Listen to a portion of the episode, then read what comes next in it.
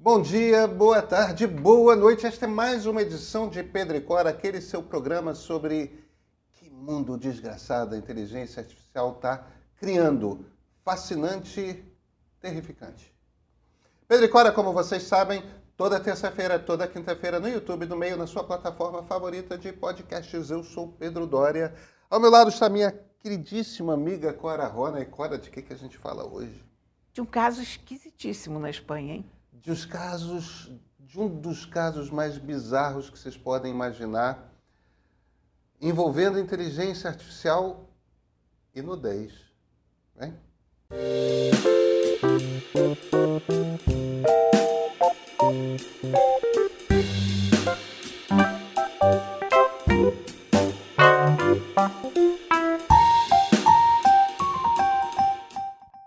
Cora, essa história se passa assim.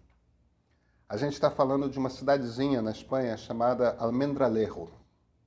Almendralejo fica quase que grudado na fronteira com Portugal, no sul da Espanha, é mais ao sul ali da Península Ibérica, quase na fronteira de Portugal.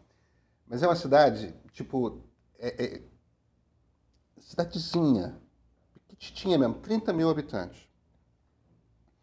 Essa história se passa com 20 moças, 20 meninas, porque a mais nova tem 11 anos, a mais velha tem 17 anos. Quer dizer, menores de idade. E, e, e o que aconteceu? A gente tem três, é, é, três engines, né, softwares de inteligência artificial para produção de imagem principais. É, um que, é o, que eu uso mais, que é o Midjourney, né, que fica dentro de um fórum Discord. Aí tem o Dali, que é da OpenAI, a, a, a OpenAI, que é a mesma que faz o ChatGPT. E tem o Stable Diffusion. O Stable Diffusion tem uma característica que é o seguinte, o Stable Diffusion ele é de código aberto, né, open source, e você pode instalar no seu servidor.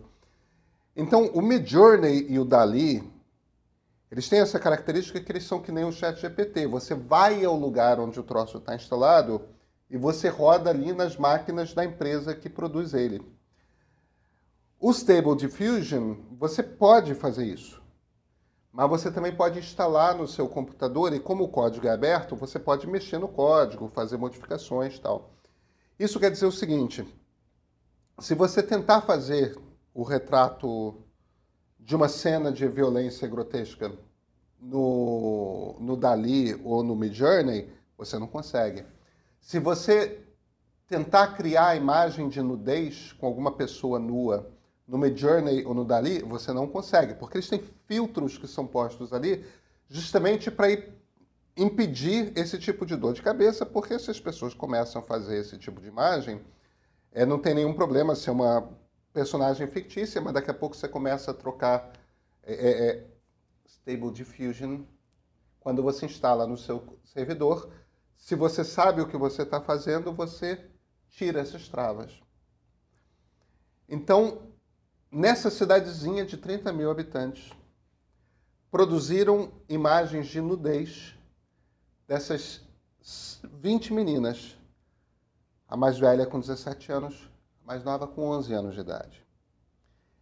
E começaram a distribuir essas imagens pela cidade. E, e, isso provocou uma comoção imensa, porque a primeira reação são imagens, você sabe como é que são essas imagens de realidade de, de, de inteligência artificial, elas são ultra realistas. São.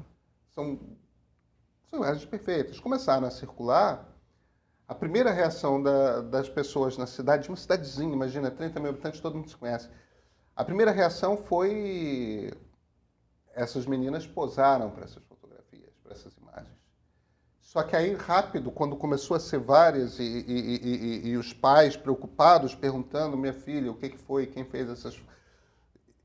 Aí começou a se descobrir que as imagens foram criadas por inteligência artificial. A polícia dessa pequena cidade espanhola, a de Almendralejo, já localizou 11 rapazes meninos, porque o mais velho tem 14 anos de idade. 11 rapazes que são responsáveis pela distribuição e possivelmente pela criação dessas imagens. Então tem fotografias, é, é uma comoção imensa na cidade. O que, que me chama a atenção nessa história?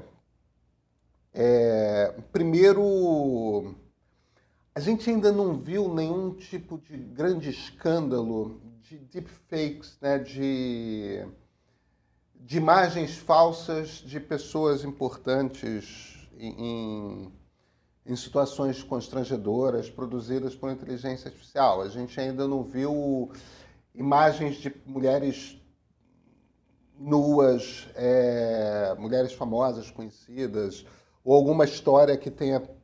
É, é, essas histórias a gente não viu ainda. É, até porque o Stable Diffusion não é uma coisa trivial de você. Você tem que instalar, tem, tem, tem um conhecimento técnico que é preciso você ter que mas, Clara, essa é a primeira história, de certa forma, que a gente vê envolvendo esse tipo de coisa. História que você sabe vai ficar cada vez mais comum. Né? Olha, isso foi uma das coisas que eu conversei. Quando você teve em São José? Quando, eu tive, quando eu tive em São José. É uma grande preocupação dos desenvolvedores de inteligência artificial de desenvolver a tecnologia, mas ao mesmo tempo desenvolver ferramentas de segurança dentro dessa tecnologia. O Pat Gelsinger, o CEO da Intel, que eu entrevistei, ele me disse que, por exemplo, já existem ferramentas para reconhecer deepfakes. E ele não entende por que, que até hoje as plataformas de redes sociais não foram obrigadas a, a instalar isso.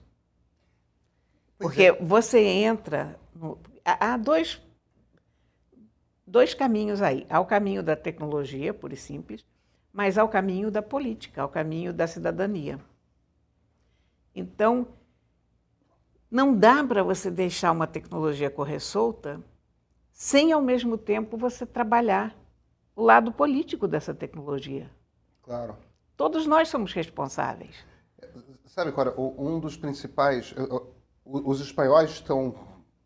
A polícia espanhola, evidentemente, está envolvida. Esse é um debate que está acontecendo em nível nacional na Espanha. É, a, história de Almendralejo não é uma coisa da imprensa local, é uma coisa que todo mundo está prestando atenção. Uma das questões é como, como até agora o menino mais novo, mais velho, tem 14 anos, eles ainda estão numa idade em que eles são inimputáveis, eles não, não podem ser processados. É, eles não têm maturidade nenhuma nessa idade também. Não. Né? É... Agora, tem uma outra questão que é o seguinte: você não tem clareza legal sobre o que, que essas imagens são. Você poderia classificá-las, evidentemente, como pornografia infantil, porque, afinal de contas, se você fizer um desenho animado é, envolvendo quem tenha menor de 16 anos, já pode ser considerado na, na legislação de boa parte dos países como pornografia infantil. Mas o problema é que você não consegue fazer nenhum tipo de relação legal entre. Uma coisa é você dizer isso aqui é a pornografia infantil. Porque é. O problema é que você não pode dizer, do ponto de vista legal, com clareza, que há vítimas. Porque mesmo que as imagens, como as imagens não foram capturadas das, das meninas, é, é como se fossem desenhos animados, é como se fosse... Mas olha, mas se a imagem delas foi usada, a, e a imagem é essencialmente o rosto. Né? Claro que sim. O, o, o problema é que você não tem uma legislação clara que torna ilegal a produção de uma imagem sua numa situação constrangedora, porque é, é, é uma circunstância que pode ser uma paródia, pode ser uma caricatura, pode ser.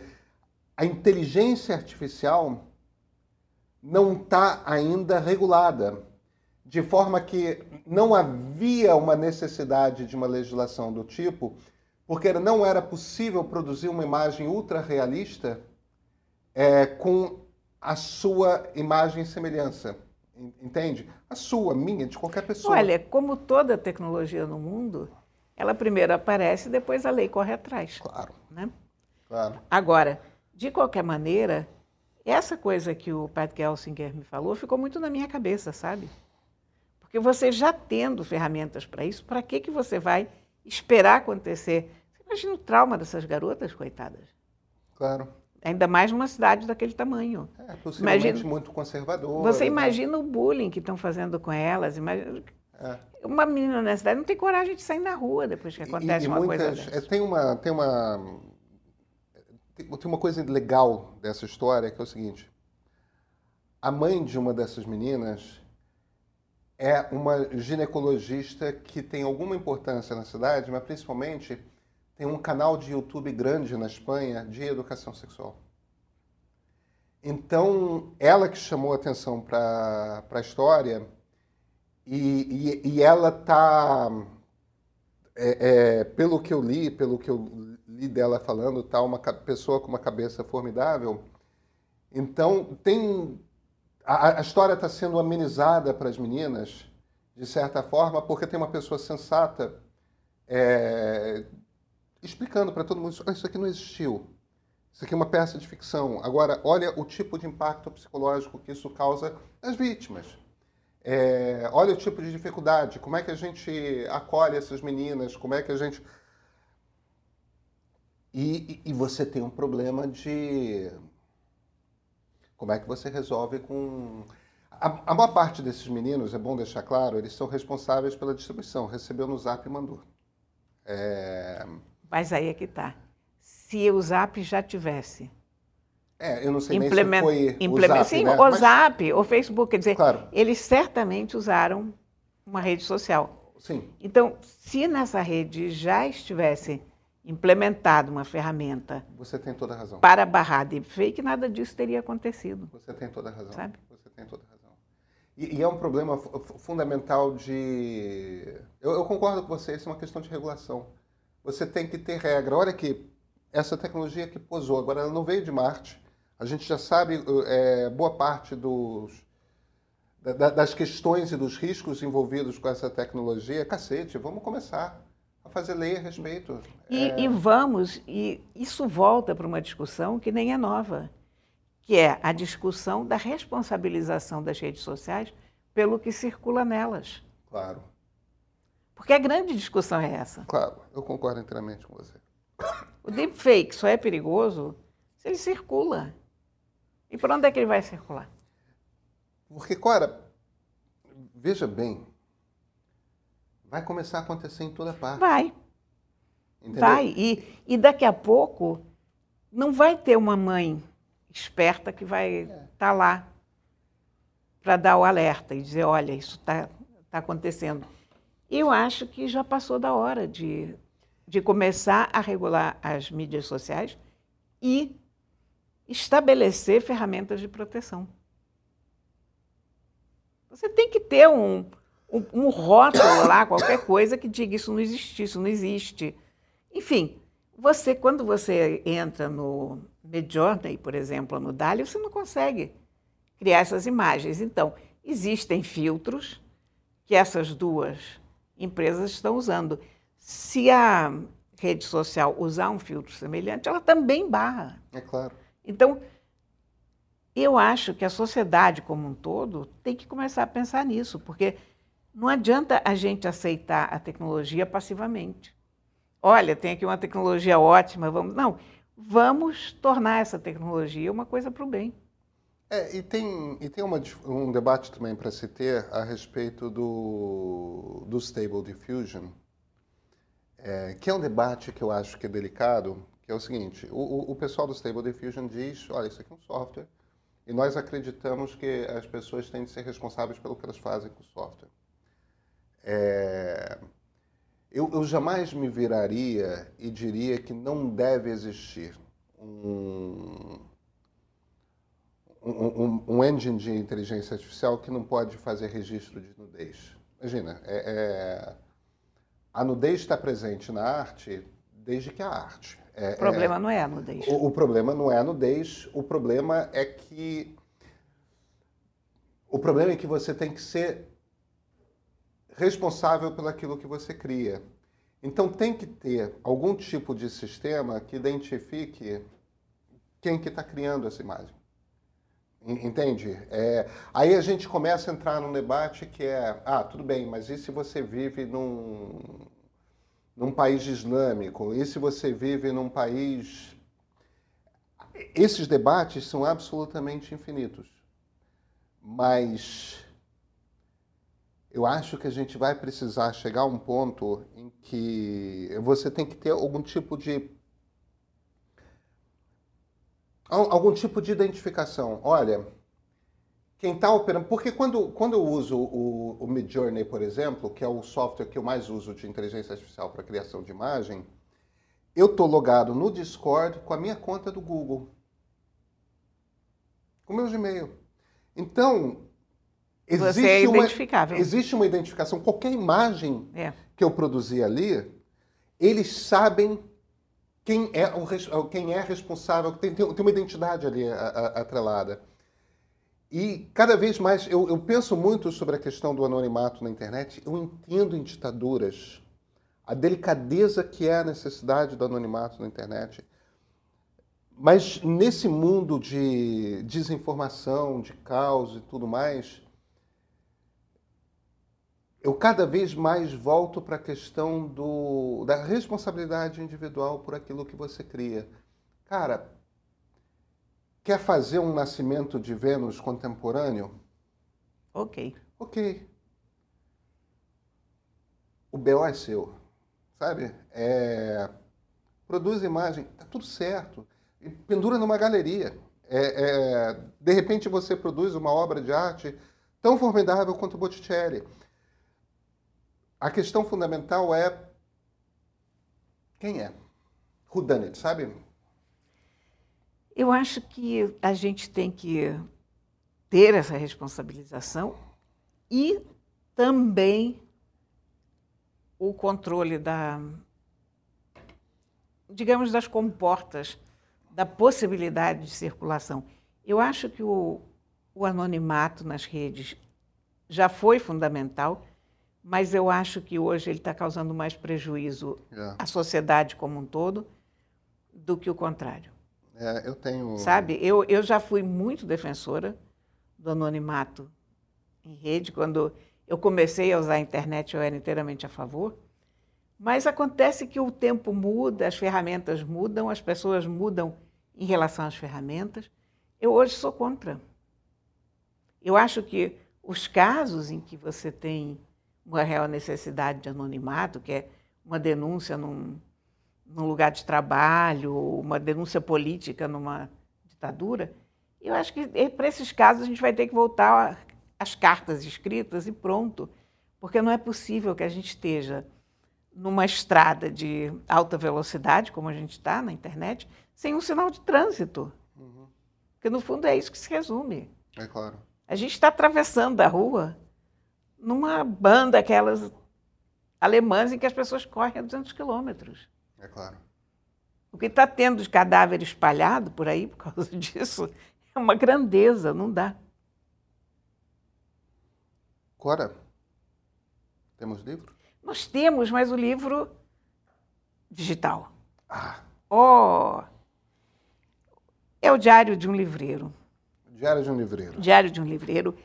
Eu não sei pronunciar o sobrenome desse autor, que se chama Shaun. Eu vou dizer Bitel, mas eu certamente estou dizendo errado, porque esse homem é escocês, então. Sean. Sean, whatever, Bitel. Então, é, é, eu não saberia Enfim, fazer com sotaque. Não, eu não consigo, e nem, nem sonho qual será o nome dele. Esse livrinho recebeu essa edição muito bonitinha brasileira que tem as laterais, inclusive, pintadas de vermelho. Eu comecei a ler ele em português, mas ah, é da editora Príncipes, aliás. E eu comecei a ler mais em português. E logo nas primeiras páginas eu tropecei com uma pessoa que implicava com uma xícara de porcelana óssea. O que é porcelana óssea? Aí você tem que fazer uma engenharia reversa. Porcelana óssea é bone china. E bone china é porcelana inglesa. Ah, meu Deus. Sabe? É aquela porcelana que não é branca, assim, feita as nossas canecas, mas é aquela porcelana que tem uma ligeira cor de osso. É. Bone china é uma coisa que todo mundo usa. Então, você, sabe, você sabe que essa história me lembra de um, um livro de uma excelente editora, inclusive, que eu li uma vez, que era um livro sobre, sobre Israel e tudo mais. E a toda hora eh, falando dos problemas na margem ocidental, os problemas na margem ocidental, os problemas na margem ocidental. e eu não conseguia, tipo, o que é essa margem ocidental? O que é essa margem ocidental? Do, do que, que ele está falando? Eu não conseguia entender. West Bank, Cisjordânia. a margem ocidental do Rio Jordão, que nós chamamos de Cisjordânia. Cisjordânia em bom português. Pois é, e eu tem umas coisas que me, me a palavra é brocham mesmo, sabe, em relação a uma, uhum.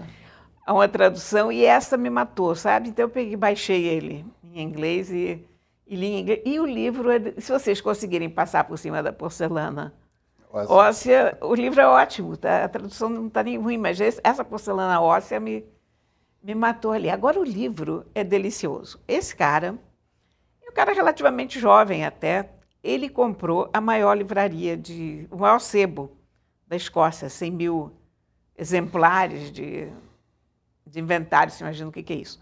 E isso é o diário do dia a dia dele nessa loja.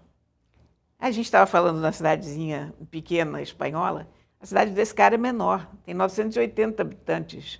Nossa, isso não é, isso não é uma cidade, isso é, um, isso é uma aldeia. Isso é um ovo. e é muito curioso, porque essa cidade hoje é considerada cidade do livro na Escócia, porque eles fizeram um festival literário, se chama Wigton na cidade. Eles têm um festival literário que deu muito certo, no, nos moldes daquele de Reino, de, uhum. de Paraty e tal. Então, Todo ano tem um grande festival literário. Nessa cidade de 980 habitantes, você tem 12 livrarias, para você ter uma ideia.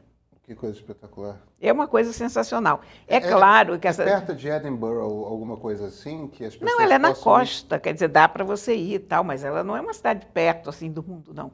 Ela é um daqueles lugares esquecidos. E, aliás, ele e os outros comerciantes ficam muito indignados porque o próprio departamento de turismo da Escócia se refere ao lugar como um lugar esquecido, mas o departamento de turismo não pode se dar esse luxo. Então, eles criaram a sua própria associação de divulgação turística. Agora, é um cotidiano muito engraçado. O tipo de problema que essa livraria tem é ótimo. Eu adorei ler também sobre como ele vai comprar os livros, qual é, qual é o tipo de livro que interessa a ele. Ele também vende muito online, então ele fala dos problemas da venda online. Ele odeia Kindle com todas as suas forças. Quando você entra na livraria dele, tem um Kindle que foi destruído por um tiro, preso numa daquelas placas que os ingleses costumam usar para cabeças de animais, sabe? Então, Kindle abatido na data de tal do tal, aqui assim assada, está lá. Aquilo na livraria. E tem um bom gato na livraria. Esse gato da capa não, não apareceu aí à toa, é o Captain, que é um gato tuxido, aqueles que têm o peitinho branco. Olha, e é uma leitura gostosíssima. É uma daquelas leituras que sempre dá. Mas acontece alguma coisa. Não, mas é que ele, ele sabe contar o cotidiano. São trechinhos pequenos, porque cada dia ele, ele conta alguma coisa. Cada mês ele abre com uma citação do Orwell, porque Orwell trabalhou numa livraria. Então as observações. É. Eu não sabia não. Pois foi, eu também não sabia. E, e, ele pega as várias citações do Orwell sobre o trabalho na livraria e ele, ele usa elas como mote, como inspiração. Olha, é, é uma delícia de livro, sabe? Esse livro me. Eu comecei a ler esse livro, na verdade, porque de um tempo para cá começou a sair uma quantidade enorme de livros sobre livreiros, sobre livrarias, bibliotecas. Eu, de repente, olhei para a minha mesa, ali onde ficam os meus livros selvagens. Eu tinha dez livros que tinham livraria no título. A, livra... a Livraria Secreta de Paris, a Biblioteca Secreta de Londres, a Livreira de Paris, a Livraria Mágica de uma coisa assim muito gozada que mostra um trend. E esse trend qual é? Livro é cool. As pessoas estão adorando o livro. O livro físico está uhum. vivendo um renascimento muito curioso. As edições bonitas, uma quantidade de, de booktalker e, e booktuber falando Verdade. de livros. Olha, e aí eu vou te dizer o seguinte: uma livraria continua sendo imbatível, porque eu não consigo ver uma pilha de dez livros falando sobre a minha drogaria inesquecível, a drogaria misteriosa de Paris, a drogaria da meia-noite, não, né? Não, não. Eu estou num momento muito livro digital, sabe? Ah, eu estou num livro, num momento muito livro físico e digital também, mas, mas esse, esse aqui é uma delícia e esse aqui tem todos os problemas dos livros físicos e, olha, é muito bom. É muito bom. Aliás, é tão bom que você fica com vontade de ir ao Wigton. Eu fiquei vontade, com vontade aqui. E o cotidiano dele é tão gozado, porque ele está na livraria, de repente está um lindo dia para ir pescar. Então passa um amigo dele e diz, vamos pescar ali. Então ele, ele deixa uma pessoa lá na livraria e ele vai pescar. Por que não? Why not, né? É. então... Clara, a gente se vê na quinta-feira? A gente se vê na quinta-feira. Então, até quinta.